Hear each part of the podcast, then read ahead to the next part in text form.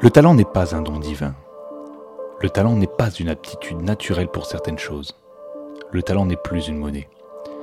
Ici, nous n'allons pas parler de gènes magiques, mais de formation efficace, de pédagogie adaptée et de méthodes motivantes qui ont permis à notre invité du jour d'exploiter son plein potentiel pour faire de lui quelqu'un de reconnu talentueux.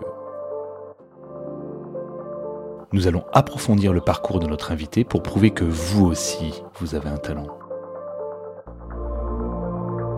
Nous allons également vous donner des astuces, des conseils qui vont pouvoir vous être applicables afin d'exploiter votre skill hyper. Je suis Stéphane Morin et je vous présente le podcast Talent acquis. Nous sommes tous un hyper.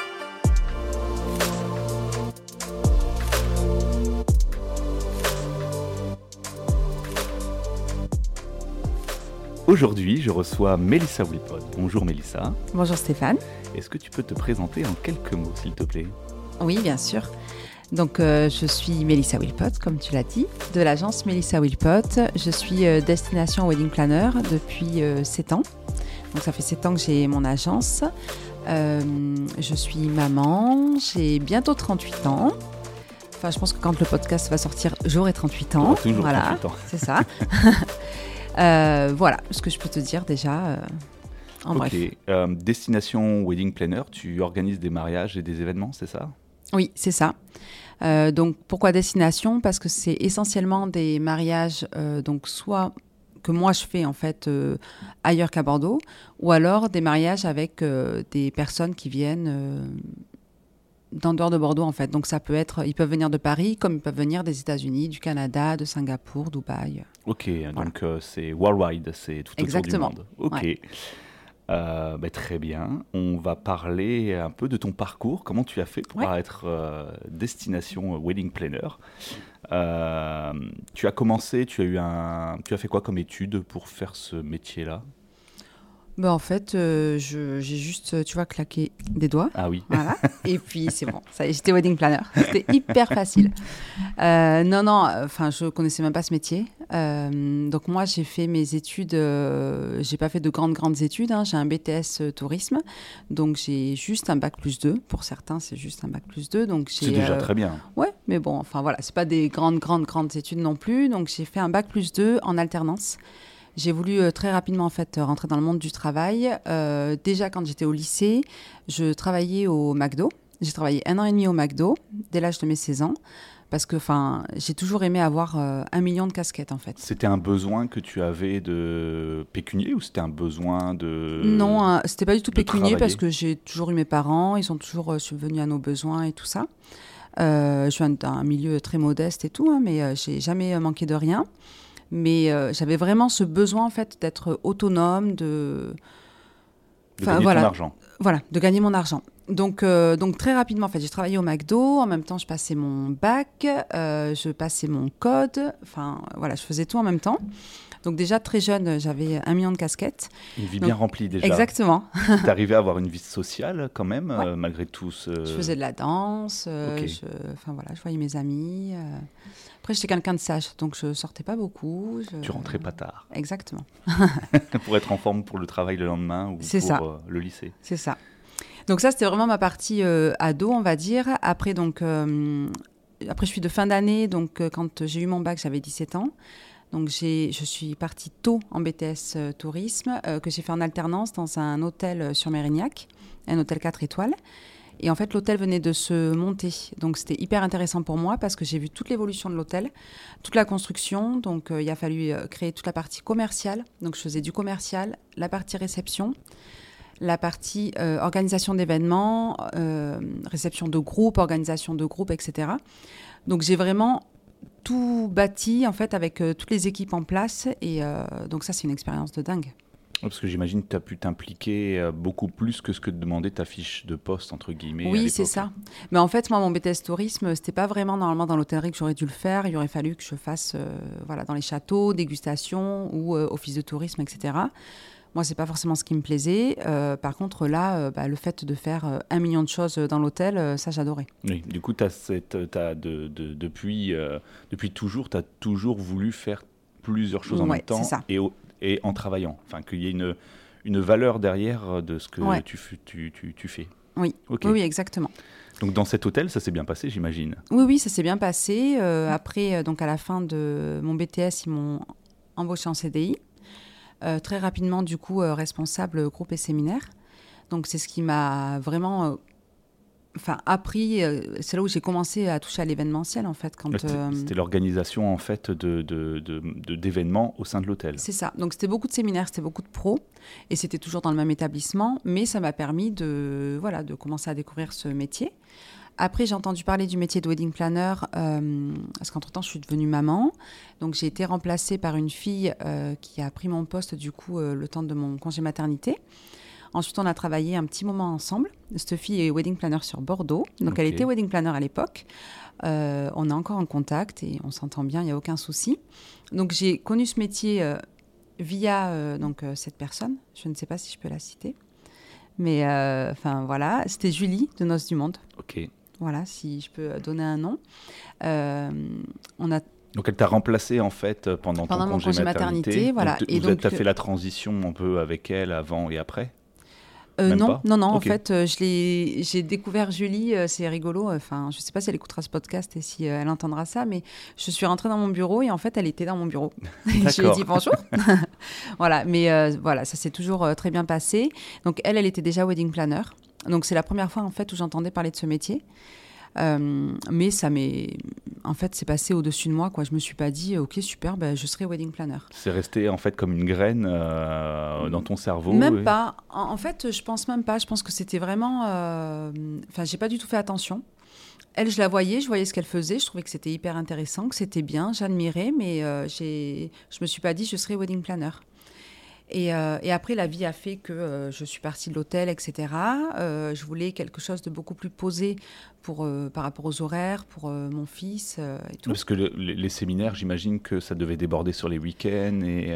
Alors, il y avait les week-ends, et puis j'ai toujours été très investie dans mon travail. Donc, je finissais, il était 20h, j'arrivais, il était 8h le matin. Donc, c'était.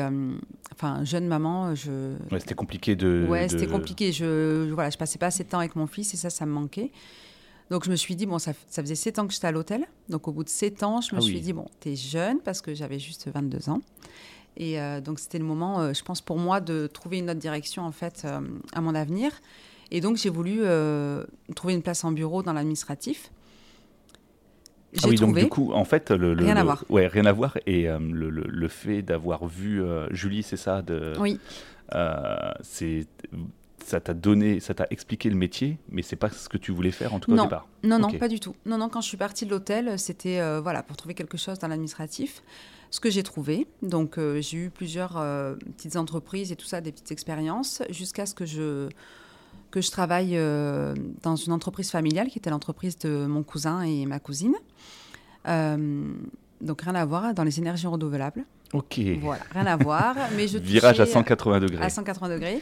Mais je faisais euh, administration commerciale. euh, je dirigeais aussi une équipe. Donc, euh, ce que je faisais aussi à l'hôtel. Donc, pour moi, c'était toujours une partie management, euh, tout ce que j'ai toujours aimé faire aussi. Mais sans l'amplitude horaire trop importante. Sans l'amplitude horaire trop importante. Ok. C'était euh, c'était pas la même chose. Euh, J'avais le confort, j'étais euh, à côté de la maison. Enfin, j'avais trouvé euh, plein d'autres avantages. Euh, j'étais avec la famille, ça me plaisait, c'était agréable. euh, Voilà, Ok. Ambiance de travail saine. exactement. euh, et du temps pour ta famille. euh, Sauf que. Ah. Sauf que. Il me manquait quelque chose. C'était pas. Tu vois, il me manquait ce, cette petite dose. Voilà. Et, euh, et je pense qu'à l'approche de mes 30 ans, tu vois, euh, il se passait plein de choses dans ma vie. Et euh, en fait, je me suis dit. ben. En fait, il te manque quelque chose. J'ai toujours voulu être entrepreneur. Ça, ça a toujours été en moi. Depuis que je suis toute petite, je me suis toujours dit je serai chef, je serai chef, je, serai chef. Mais à quel niveau et, comment le devenir, en fait? Euh, Ma sœur a décidé de se marier. Et quand elle a décidé de se marier, elle m'a dit euh, bah, Tu t'en occupes, hein, t'organises comme d'habitude. hein. Ah oui, tu avais, pour habitude de- dans la famille d'organiser les, oui, anniversaires. Les... Ouais. Mais même juste un repas copine, euh, mes copines n'ont jamais organisé de repas copine. Ok. Elles m'envoient un WhatsApp euh, Et depuis quand? Depuis tout le temps? Depuis tout le temps. depuis. euh, J'étais toute petite et euh, il y avait les repas de famille. On est une très très grande famille. Et il y avait les repas de famille et je disais, c'était moi qui dirigeais tout le monde. et je disais à mes cousins cousines, bon allez, on prépare un spectacle. Donc moi je suis la présentatrice et donc vous vous faites ça, vous vous faites ça. Voilà. Ok, tu as toujours eu cette fibre d'événementiel en Ouais. toi depuis toute J'ai petite. toujours adoré. je, je voyais la télé, je me disais, oh ça a l'air trop bien. J'ai trop envie de présenter une émission. J'ai trop envie de passer à la télé. J'ai trop envie d'organiser ça. J'ai trop envie de faire ça. Ça a toujours été en moi. Ok. Sauf qu'après, bah, tu grandis et puis tu as la réalité de la vie, tu as la réalité des choses et la réalité du travail et tout ça. Donc, euh, donc quoi faire pour vraiment euh, vivre de cette passion en fait d'organisation d'événements, de gestion d'événements, de, Et c'est là où tu t'es de dit. management parce que c'est ça aussi que, que j'aime. Donc, euh, et c'est là où tu t'es dit, le BTS tourisme, en fait, ça va peut-être me permettre, en tout cas, de se rapprocher au plus de ce monde-là. En fait, non, en fait, le BTS tourisme, c'était euh, l'occasion aussi de manipuler les langues. J'ai toujours aimé les langues étrangères, l'anglais, l'espagnol et tout ça. Donc, euh, ça me permettait de le manipuler. C'était en alternance, donc euh, je pouvais euh, travailler aussi en même temps, gagner de l'argent. Et voilà, j'aimais bien le programme en fait qu'il y avait, qui était défini sur le BTS. Donc, du coup, je me suis lancée dans ça pour ça. Ok, ok. Donc, tu reprends un poste d'administratif. Voilà, donc je reprends un poste conventionnel, administratif. Entre guillemets. Exactement. Et puis en fait, voilà, donc ma sœur décide de se marier et elle me demande. et là, je me dis, c'était un mois de novembre 2016. Euh, je réfléchissais, il était très tard, hein, je pense qu'il était 23h, un truc comme ça. Et je me dis, mais en fait, euh, il y a un métier qui pourrait te correspondre, euh, qui est wedding planner. Je me parle à moi toute seule, tu vois. et, et en fait, c'est de là où vraiment je me suis dit, OK, je serai wedding planner. Et donc à partir de ce mois de novembre 2016, l'idée a mûri dans ma tête euh, jusqu'à euh, ouvrir euh, du coup après ben, ma, mon auto-entreprise parce que je me suis dit bon ben je vais commencer à parler de moi et si un contrat rentre, je veux pas faire du black donc faut que tu vois je puisse être vraiment euh, déclarée. Donc voilà, j'ai pris mon ordinateur et je me suis inscrite en auto-entreprise comme ça, réfléchir à un nom d'agence. Dès que j'ai eu le nom d'agence, je me suis dit qu'il fallait que je me déclare parce que pour le premier événement, je voulais vraiment accueillir le premier événement en étant, euh, en étant déclarée, en ayant les assurances, euh, tout ce qu'il fallait que, que j'ai euh, pour, euh, pour accueillir les premiers clients. Prête, en fait, en gros, que tout soit opérationnel et que ton premier Exactement. client, en fait, euh, tu n'aies pas le côté administratif empêchant et que ça soit vraiment prêt à. Exactement. à Donc là, du travailler coup, être- j'étais j'étais en micro-entreprise et j'étais encore salariée. Ok. Euh, donc mon parcours après, ça a été tout s'est enchaîné vite, mais pas vite euh, en même temps. Euh, donc à partir de là, je me suis dit ok, tu vas être wedding planner, tu as déjà beaucoup de bases dans l'événementiel, dans la création d'événements, etc. Mais pas forcément dans le mariage. Donc comment tu peux euh, te développer dans le mariage? J'ai regardé les formations qu'il y avait autour de moi. J'ai entendu parler de la formation de Muriel, celle d'Alamaca. Et donc, je suis partie au mois de février en formation chez Muriel, à Saint-Rémy-de-Provence. Donc là, j'ai fait une formation d'une semaine. Euh, et déjà, à partir de là, j'avais commencé à lancer la machine pour me déclarer en société. Ok. Alors ça, c'est vraiment une histoire de euh, d'avantage en fait pour moi, vu que j'étais encore salariée, c'était plus intéressant pour moi d'être en SASU. Voilà, je m'étais faite euh, conseiller par euh, plusieurs euh, experts comptables et tout ça. C'est ce que j'allais dire après, parce que c'est c'est pas forcément inné pour tout le monde et notamment pour Ouais. le sala- les salariés de se dire quel, Quel, quel- statut quel choisir statut? En Mm. fait, dans ton entourage, tu avais des entrepreneurs, tu avais des personnes qui t'aidaient, qui t'aiguillaient, ou euh, c'est toi en faisant tes recherches C'est euh, moi en faisant mes recherches. Ok.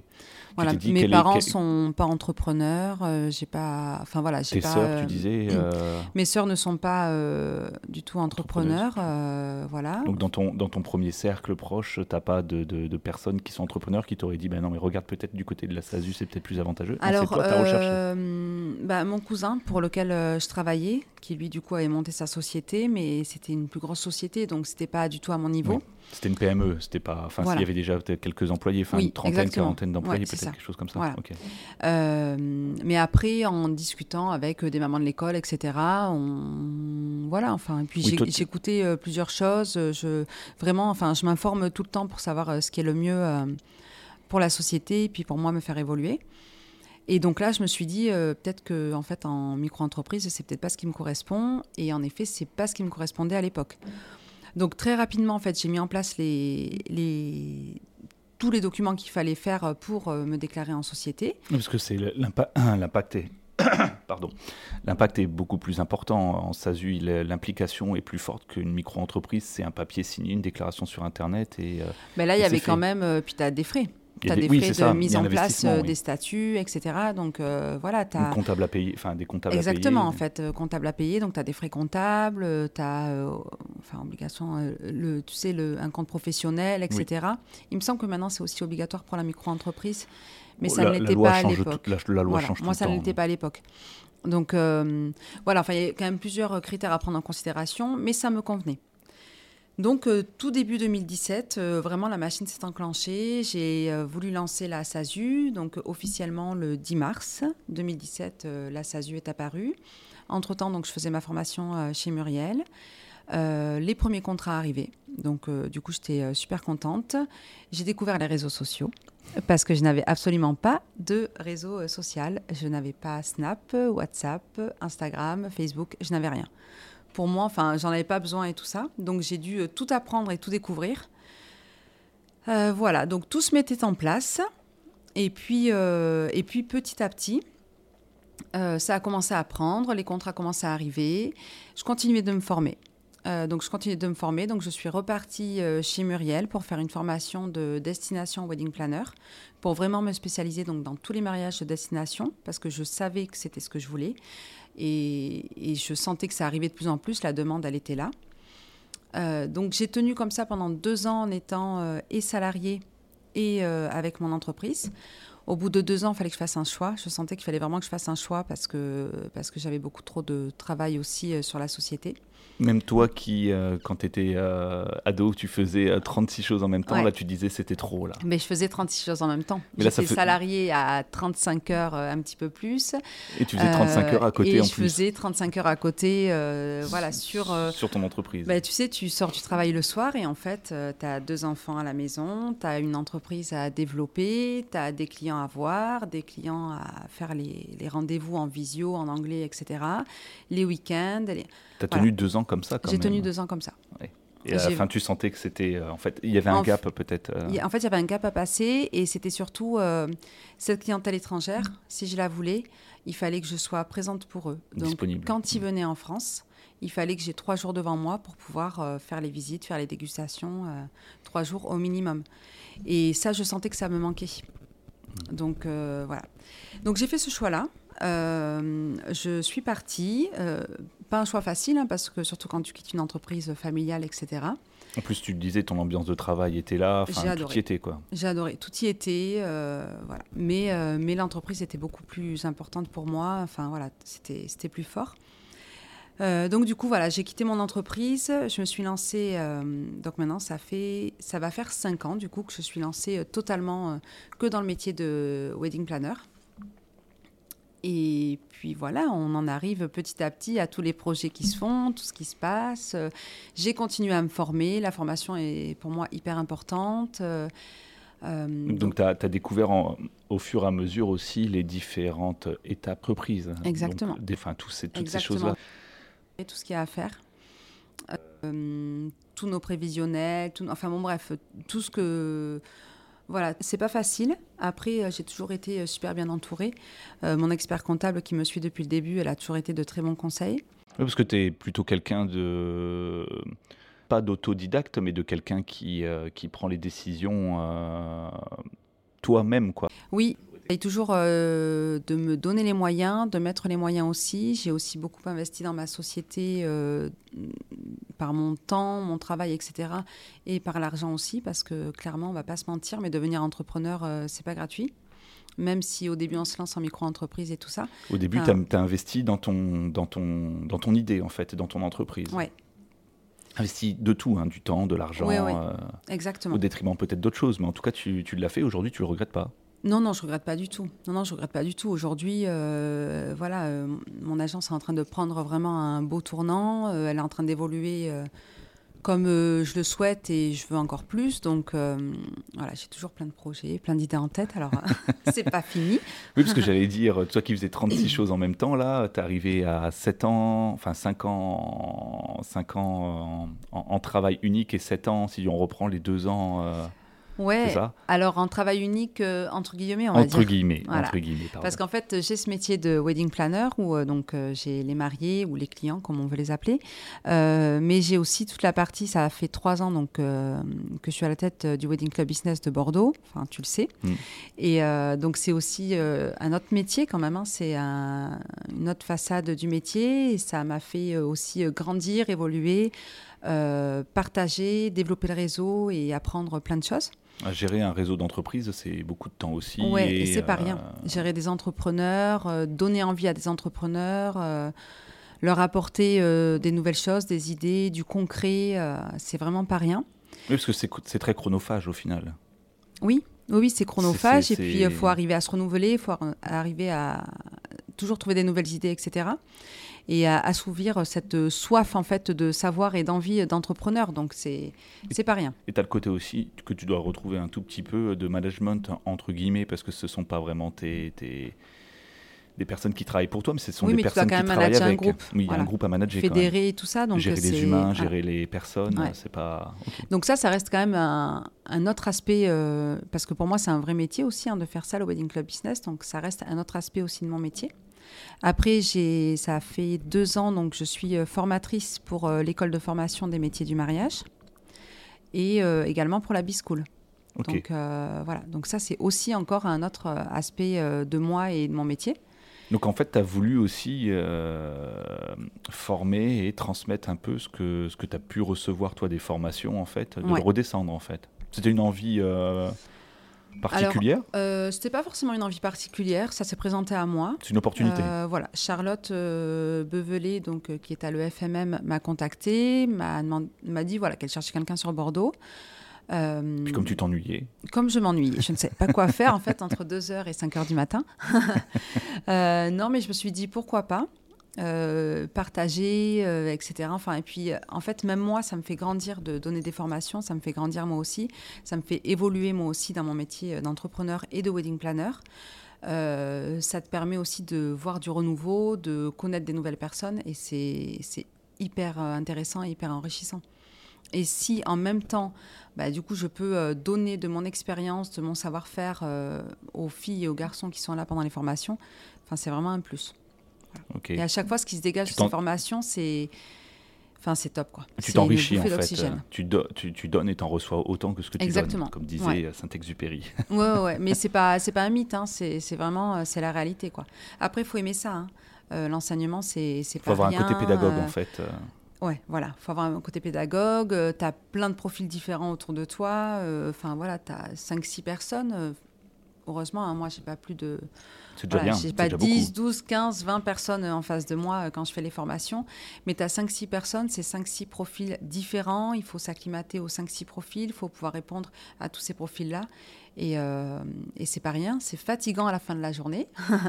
mais euh, mais c'est top. Non, non, vraiment, euh, belle expérience. Ok, donc là ça te fait quand même pas mal de choses cumulées euh, au final. Et d'autres euh, projets ou d'autres choses en cours euh, Ben, j'ai ouvert la franchise. Comme enfin tu as pu le voir, etc. Euh, donc depuis le 1er juin de cette année, de 2023. Enfin, je dis de cette année, je ne sais pas quand le podcast va sortir. le podcast sortira cette année, donc euh, on, est, on sera encore en 2023 normalement. Petite pause dans le récit du podcast. Nous avons enregistré cet épisode en 2023, mais pour diverses raisons, il n'est sorti que début 2024. Allez, je remets en route la suite du podcast. Bonne écoute. Euh, donc j'ai lancé la franchise. Euh, pourquoi la franchise Euh, ben, Je pense, euh, enfin, que tu l'as compris, cette envie de partager, de donner, etc., c'est quelque chose qui est très important pour moi. J'ai des valeurs aussi qui sont assez fortes. La famille, j'ai beaucoup parlé là de mes enfants et tout ça, mais parce que, pour moi, la, famille, mes parents, mes sœurs, de là où je viens, etc., c'est hyper important. Et donc, en fait, c'est soit je prends des salariés, soit je prends des filles en freelance pour m'aider en fait à, À développer. à me développer. À, voilà, c'est mon Oui, but dès le départ aussi. hein. Dès que j'ai eu l'agence, je savais que je voulais me développer, je savais que je voulais euh, être pas que sur Bordeaux, mais sur d'autres régions, que je voulais aussi être à l'international. C'est quelque chose que j'ai en tête, mais comment le faire? Et en fait, bah, pour moi, finalement, la franchise est la, je pense, pour moi, ça me correspond et la meilleure façon de me, de me développer. En fait, je vais pouvoir avoir une famille autour de moi. On va pouvoir être une famille toutes ensemble. Je vais apporter aux filles euh, tout ce que moi je sais, tout ce que j'ai créé sur l'agence Melissa Wilpot, je vais leur donner. Et avec ça, elles, elles vont pouvoir développer leur agence, devenir wedding planner, voilà, rentrer des sous, se faire leur salaire, etc. Euh, mais tout en étant dans un groupe, dans le groupe Melissa Wilpot. En fait, dans la réflexion que tu as menée, c'est que là, tu as un gap où tu, ne peux plus euh, évoluer sans, avec, sans avoir des, des, des des personnes autour de toi qui travaillent. c'est ça. après, dans la réflexion que tu as menée, c'était quelle était la meilleure façon, en fait, euh, avec les valeurs qui te correspondent, et c'est la franchise qui a ressorti plutôt que le salariat ou plutôt que. Enfin, c'était du win-win pour tout le monde au final. en fait, j'ai beaucoup réfléchi, hein, vraiment, euh, j'ai beaucoup, beaucoup réfléchi. Euh, les freelances, c'est aussi euh, très intéressant. La marque blanche, c'est très intéressant. J'ai déjà travaillé avec des mm. freelances et des marques blanches. je ne dis pas que je ne travaillerai plus avec, enfin, on ne sait pas ce qui peut se passer. Mais pour le coup, le fait d'avoir une franchise, je me dis, c'est. Non, ça te correspond aux valeurs ça de me ce correspond, que tu Voilà, ça me correspond vraiment. Pour moi, c'est créer un groupe et une famille. Enfin, c'est hmm. voilà. ça correspond aux valeurs, à la valeur euh, qui est très importante pour toi, qui est la valeur travail au final, qui en fait on n'a rien sans rien et euh, il faut travailler pour, euh, pour réussir. Voilà. Que c'est pas en claquant des doigts, comme tu nous as dit au début, voilà, en étant C'est pas en claquant des doigts. Peut-être que ça marche chez certaines. Hein. Peut-être. Ou le nez, tu sais, comme ma sorcière bien aimée, pour ceux qui ont connu. Mais voilà, tu sais, tu bougeais le nez, et puis tout se faisait, ce serait bien ça. Mais, mais c'est vrai que toutes les personnes, en tout cas, que moi j'interviewe euh, dans ce podcast, euh, la valeur travail est une valeur importante en fait, et c'est une valeur mm. où euh, aujourd'hui, ne faut pas baisser les bras. Et c'est pour un entrepreneur, des fois, on a tendance à se dire bon, allez, j'en ai un peu marre, là, je baisse les bras. Non, en fait, il faut continuer à y croire et avancer en fait, et aller au bout de son idée. Ouais, c'est pas facile. Hein. Là, ton objectif est très haut quand même. là où d'autres, on peut avoir des objectifs plutôt régionaux, nationaux, toi, tu as un objectif international. C'est bien ça, en gros. Oui, c'est ça. Euh, en, soi, c'est, faut oui, pas oui, le voir côté péjoratif. Je, hein, vais, je vais pas le cacher, je vais pas mentir, je vais pas. Euh, et les gens qui m'entourent, qui sont proches de moi, euh, le, savent. Et je voulais être wedding planner. je voulais être reconnue et être bien reconnue. Je veux pas euh, je veux faire ça euh, dans les règles, je veux faire ça euh, par la force de mon travail et de ce que je peux apporter. Pourquoi les mariés signent avec moi et pas avec d'autres? Pourquoi voilà, on a choisi l'agence et pas d'autres agences?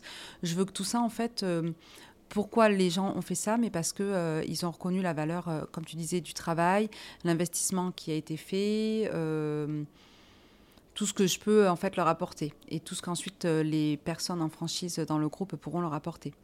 Donc, euh, donc en fait, euh, moi vraiment dans mes objectifs, c'était être wedding planner, être destination wedding planner, monter en gamme, pouvoir avoir des clients haut de gamme, dans le futur avoir des clients luxe, parce que pour moi, il y a quand même un gap aussi entre le haut de gamme et le luxe. On est encore sur autre chose. C'est des codes. Je ne suis pas née dans le luxe. Il faut apprendre les codes du luxe. Il faut, voilà, c'est vraiment euh, encore une autre clientèle. C'est un monde qui t'attire, ce monde du luxe? Complètement. Ok.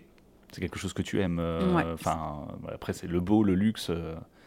Oui, oui. C'est pas désagréable. C'est pas désagréable, mais par contre, euh, euh, je l'ai, euh, je l'ai frôlé. J'ai pu, voilà, côtoyer certaines personnes, etc., qui étaient dans ce monde-là.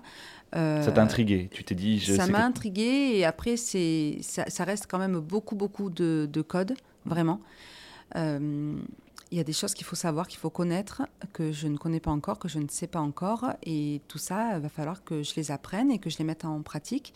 Et que, voilà, pour euh, arriver à toucher euh, cette clientèle-là aussi, euh, il y a le haut de gamme et il y a le luxe. Et clairement, il y a quand même, il y a quand même un palier, quoi. Tu, vas te mettre en, tu vas te mettre en mode Melissa Wilpot à essayer de tout comprendre et à te donner des objectifs pour y aller. Euh, T'as compris. C'est ça. étape par étape. Step by donc, euh, donc voilà, donc destination wedding planner, monter en gamme, euh, haut de gamme, j'y suis aujourd'hui, hein, je, je, peux le reconnaître. Après la franchise, la franchise donc qui est en train de se développer, où il y a déjà des premières franchisées qui ont intégré le groupe. Euh, Comment ça se passe du coup avec les premières franchisées? C'est quelque chose. Euh, c'est, ce sont des personnes que, qui te correspondent, j'imagine, hein, si, tu, si, si, tu les as choisies aussi. Euh. Ouais, alors ça se fait pas comme ça. hein. C'est on, on a beaucoup euh, d'entretiens entre nous, on a beaucoup d'échanges. Il y a des questions qui se font par mail, par WhatsApp, etc. Enfin bon, voilà, il y a vraiment plusieurs échanges. On se voit aussi. Et, euh, et après, quand on est sûr euh, toutes les deux, parce que pour l'instant on n'est que des filles, quand on est sûr toutes les deux que ça va matcher, euh, ben, c'est parti. Ok. Voilà. C'est comme, en c'est, il faut qu'il y ait une vraie relation particulière Ouais. entre vous. Il faut Ouais, vraiment oui. que le feeling soit là. faut quoi. qu'il y ait le feeling, faut que tout soit compris, toutes les règles qui sont données, on va dire les règles, hein, voilà, par, par ma franchise soient comprises par la future franchisée. Et il faut que moi, je comprenne aussi la franchisée, qui elle est, comment elle est, et là où elle veut aller, et être sûr que toutes les deux, on... Faut que ça soit gagnant-gagnant, en fait. Voilà, c'est ça. faut pas qu'elle, elle se perde, il faut pas que moi, je me perde aussi. Enfin, euh, je, je ne veux pas que quelqu'un- soit euh, contraint à, à rester, en fait, dans ma franchise parce qu'un contrat a été signé, mais que ça ne lui corresponde pas. Mm. Donc, il faut que dès le départ, ça soit bien, en fait. Il faut Exactement. que ça soit compris dès le départ. C'est ça. Ok, ok. Et t'en es contente pour l'instant Ça se passe bien? Ouais, je suis très contente. Tout est dans la même. euh, donc, tu as, eu, euh, j'imagine, quand même quelques couacs ou quelques trucs, quelques empêchements ou quelques problèmes. Mais à chaque fois, tu- comment tu t'en es sorti Euh, bah, à chaque fois, je prends le temps d'en parler justement avec la personne qui m'accompagne sur la stratégie d'entreprise et, euh, et moi, de me poser, de réfléchir. Tu prends du recul? Euh, T'arrives? J'essaye de prendre du recul. Je suis assez euh, overbookée. Mais euh, quand je peux, j'essaie de poser le cerveau et de me dire euh, Ok, là, c'en est où? Parfois, je me fais des petits schémas euh, sur un papier. Je, je me prends des notes. J'écris des choses qui me passent par la tête. et voilà. Et je me dis Est-ce que là, c'est la bonne décision? Est-ce que. Où je vais? Ou est-ce que je me plante? Est-ce que je me plante pas? Ok, oui, tu arrives à prendre ce temps de, de recul, de, de mise au point. J'essaye de le prendre. J'essaye de le prendre, euh, voilà, et puis d'en parler avec certaines personnes de confiance qui, Tu prends conseil. voilà, qui peuvent m'apporter euh, leur regard aussi. Et donc, ça ne veut pas dire que je vais écouter ce que les, enfin, que je vais euh, mettre en place ce que les personnes vont me dire, mais par contre, je vais écouter et, et Et tu je vais dépioter un petit peu Mm. tout ça et, et je prendrai moi ma propre décision, quoi. Ok. Oui, parce qu'après, overbooké, euh, je- c'est- tu le fais depuis que tu as 16 Depuis ans. toujours. 16 ans, 15 ans, 16 ans. Donc au final, c'est c'est ton fonctionnement qui est, C'est comme mon ça. fonctionnement. euh, j'ai toujours été comme ça. Ça a fait peur euh, beaucoup de personnes, mais euh, j'ai toujours été comme ça. Et moi, c'est ce qui me booste. Si je vais me retrouver à, avo- à avoir rien à faire entre guillemets, je me dis il y a un souci. Ok, Il y a un souci, c'est pas possible. Je panique un peu. ok. Je panique Tu un as peu. besoin de remplir, en fait.